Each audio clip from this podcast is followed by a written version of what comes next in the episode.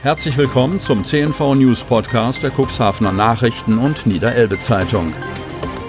In einer täglichen Zusammenfassung erhalten Sie von Montag bis Samstag die wichtigsten Nachrichten in einem kompakten Format von sechs bis acht Minuten Länge. Am Mikrofon Dieter Bügel. Mittwoch, 21.10.2020. Bevor es gleich losgeht mit den News und mit den eingefangenen O-Tönen unseres Ministerpräsidenten Stefan Weil vom Dienstag, präsentieren wir Ihnen in eigener Sache einen kurzen Werbebeitrag. Hey du. Wer, ich? Ja du, komm her. Ich hab da was für dich. Was? So günstig? Psst. So günstig? Genau. Die besten Deals finden vor Ort statt. Exklusive Rabattangebote für Cuxhaven und umzu. Auf deinem Smartphone immer dabei. Jetzt neu. deich-deals.de Die Anzahl der bestätigten Corona-Neuinfektionen im Landkreis Cuxhaven ist am Dienstag lediglich um eine gestiegen. Kreis Cuxhaven.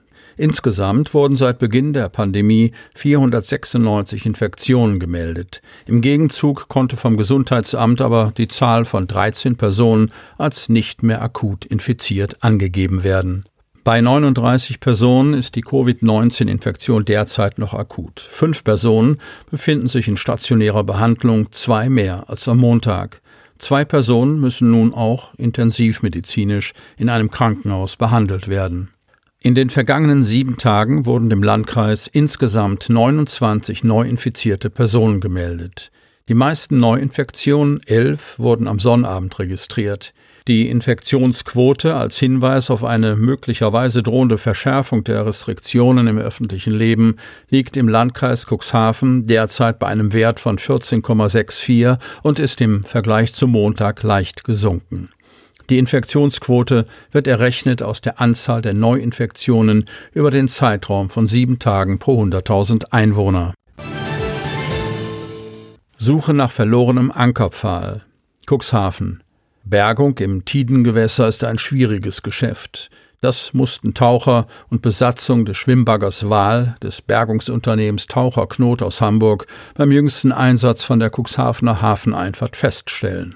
Drei vergebliche Versuche anderer Firmen waren der Bergung eines sogenannten Ankerpfahls vorausgegangen. Neun Meter lang ist das Teilstück des Stahlrohrs mit einem Durchmesser von 70 Zentimetern. Verloren hatte es ein Schwimmbagger vor vier Jahren beim Auslaufen aus dem Cuxhavener Vorhafen bei einem missglückten Manöver. Mit einer Baggerschaufel suchte das Bergungsteam den Elbgrund an der Stelle ab, die sich nach Angaben von N-Ports etwa 50 Meter außerhalb der Linie zwischen den Molenköpfen befinden soll. Und tatsächlich, das Bergungsteam konnte das Stahlrohr orten, das nach Auskunft von Projektleiter Gerd Rauch bereits stark eingesandet war. Das Zeitfenster bis zum Einsetzen der Flut habe aber für den Taucher nicht ausgereicht, die Drahtseile anzuschlagen. Die einsetzende Strömung habe ein Arbeiten unter Wasser zu gefährlich gemacht, sagte Reich. Stattdessen wartete das Team auf das nächste Stauwasser, um die Bergung abzuschließen. Bei Erfolg soll der Ankerpfahl voraussichtlich im Bereich des Lenzkais im Amerikahafen abgelegt werden. Tarifverhandlungen bei Appel Feinkost. Cuxhaven. Es geht um mehr als 300 Mitarbeiter, die beim Fischdauerkonservenhersteller Appel Feinkost in Cuxhaven beschäftigt sind. Sie fordern mehr Geld. Um deutlich zu machen, wie dringend ihr Anliegen ist, haben sie vergangene Woche für mehrere Stunden ihre Arbeit niedergelegt. Es war der erste Warnstreik in der Geschichte von Appel Feinkost.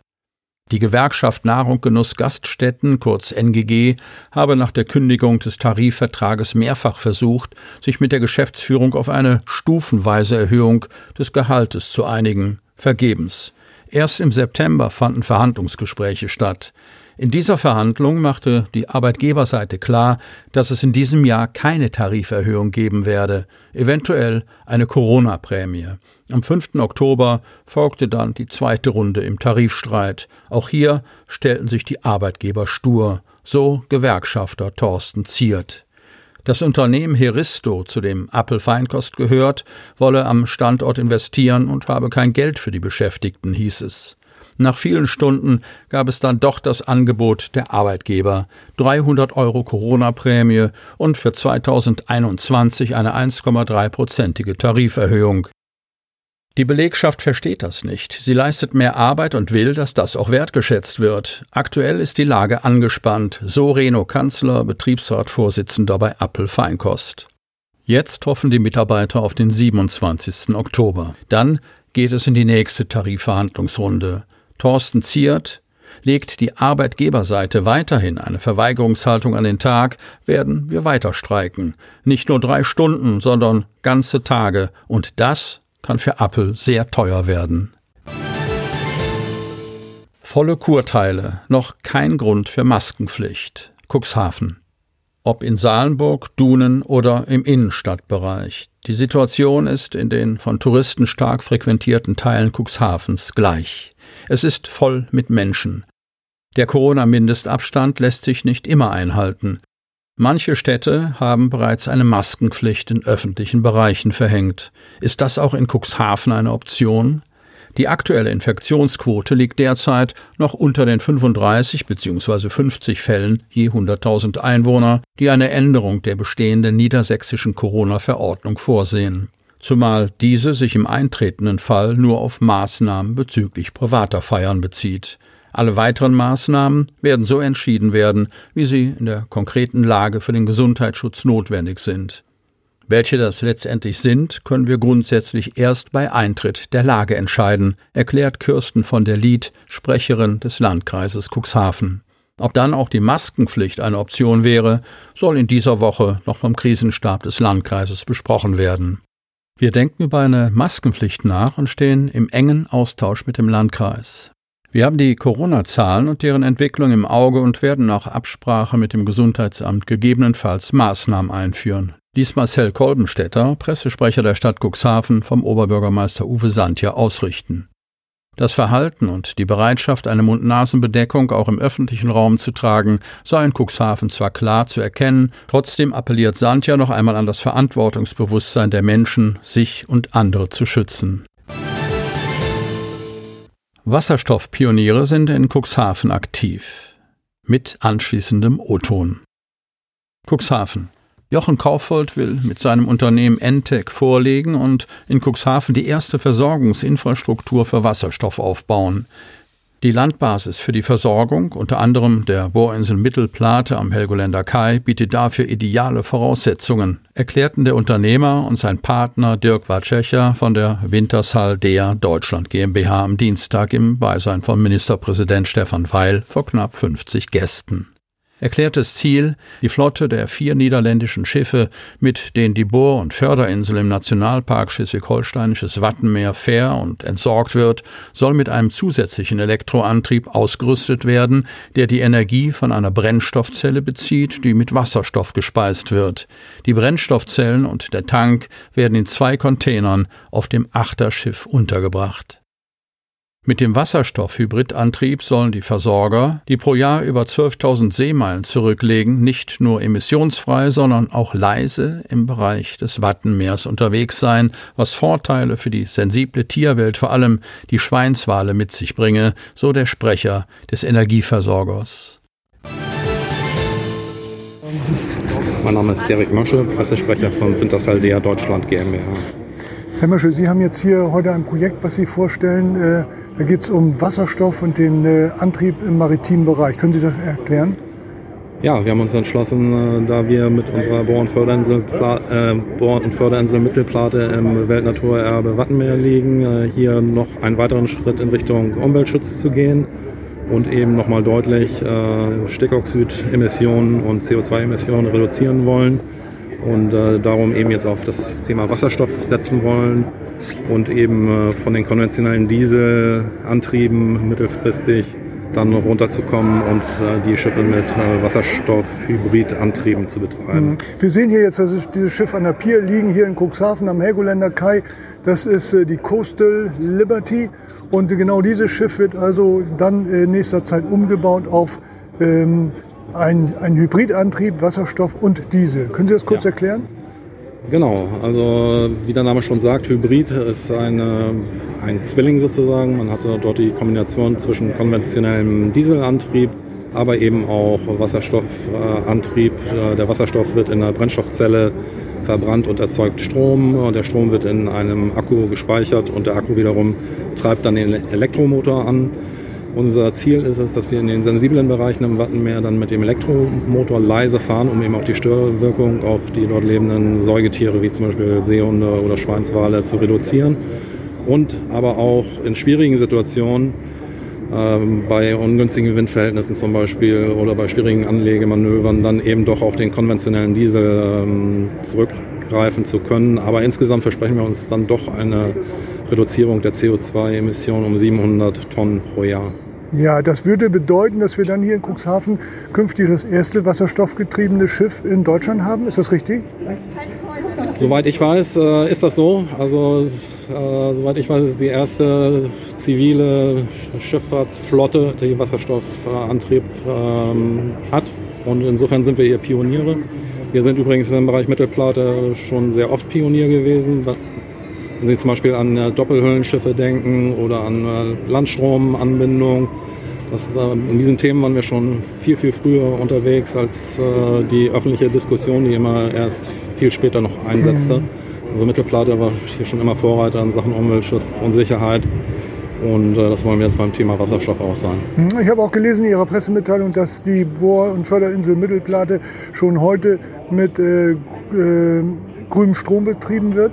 Ja, Genau, Anfang Oktober haben wir den, die komplette äh, Stromversorgung der Insel Mittelplate ähm, auf äh, 100% erneuerbare Energie umgestellt. Das heißt, äh, der Landstrom ist jetzt 100% Ökostrom und äh, damit erreichen wir noch einen wesentlich höheren äh, Beitrag zur CO2-Reduzierung, nämlich 36.000 Tonnen pro Jahr.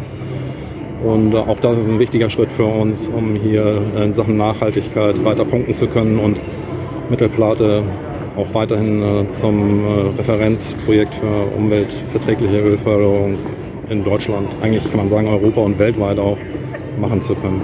Herr Mesche, ganz vielen Dank für, das, für die Information. Gerne. Die Schiffe sind nach den Plänen von Jochen Kaufold und seinen Partnern aber nur der erste Schritt beim Einstieg in die Wasserstofftechnologie. Cuxhaven mit seiner idealen Lage zur Nordsee, zu den Windparks und zur Insel Helgoland könne dabei in Zukunft eine zentrale Rolle spielen. Ministerpräsident in Cuxhaven auf Rathausvisite. Auch zu diesem Beitrag gibt es anschließend einige O-Töne, die wir gestern für Sie eingefangen haben. Cuxhaven. Uwe Sandja, Oberbürgermeister der Stadt Cuxhaven, war am Dienstag im Rathaus Gastgeber für seinen Parteifreund, Niedersachsens Ministerpräsident Stefan Weil. Anlass des Besuchs war das Corona-Management der Stadtverwaltung und die Herausforderungen, die Rathausmitarbeiter in der Frühphase der Pandemie stemmen mussten.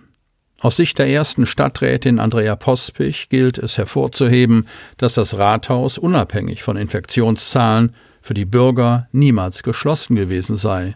Das in der letzten Corona-Hochphase praktizierte Homeoffice-Modell habe einen richtigen Mehrwert für die Verwaltung zutage gefördert, kann aus Sicht des Personalrats Christopher Brasch allerdings nur bedingt als Blaupause für künftige Formen der Arbeitsorganisation herhalten.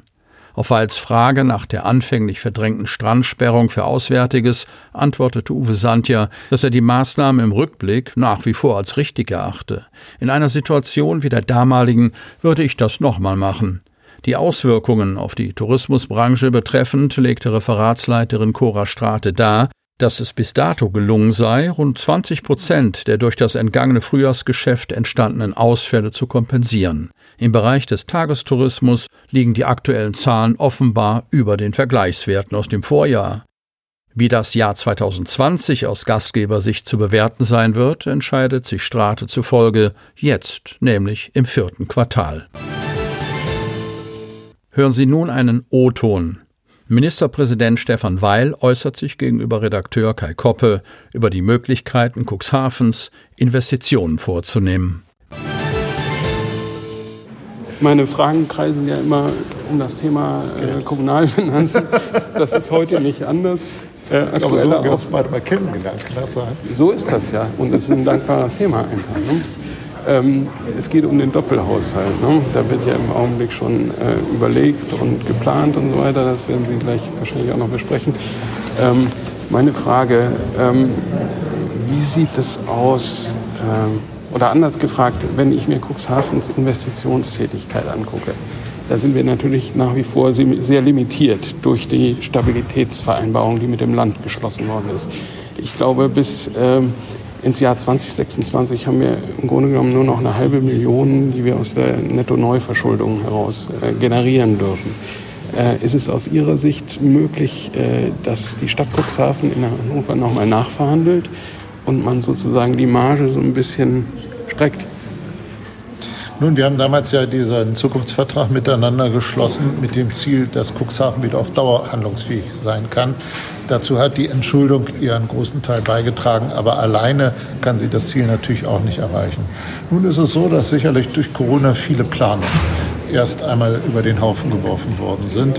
Äh, ich kann es nicht im Einzelfall beurteilen, äh, kann aber sicher sagen, äh, dass dieser, diese Einsicht durch Corona haben wir jetzt eine völlig andere Situation und wir mhm. müssen schauen, was das für unsere mittelfristige Planung heißt. Diese Einsicht ist bei der Kommunalaufsicht im Innenministerium ganz sicher vorhanden. Mhm.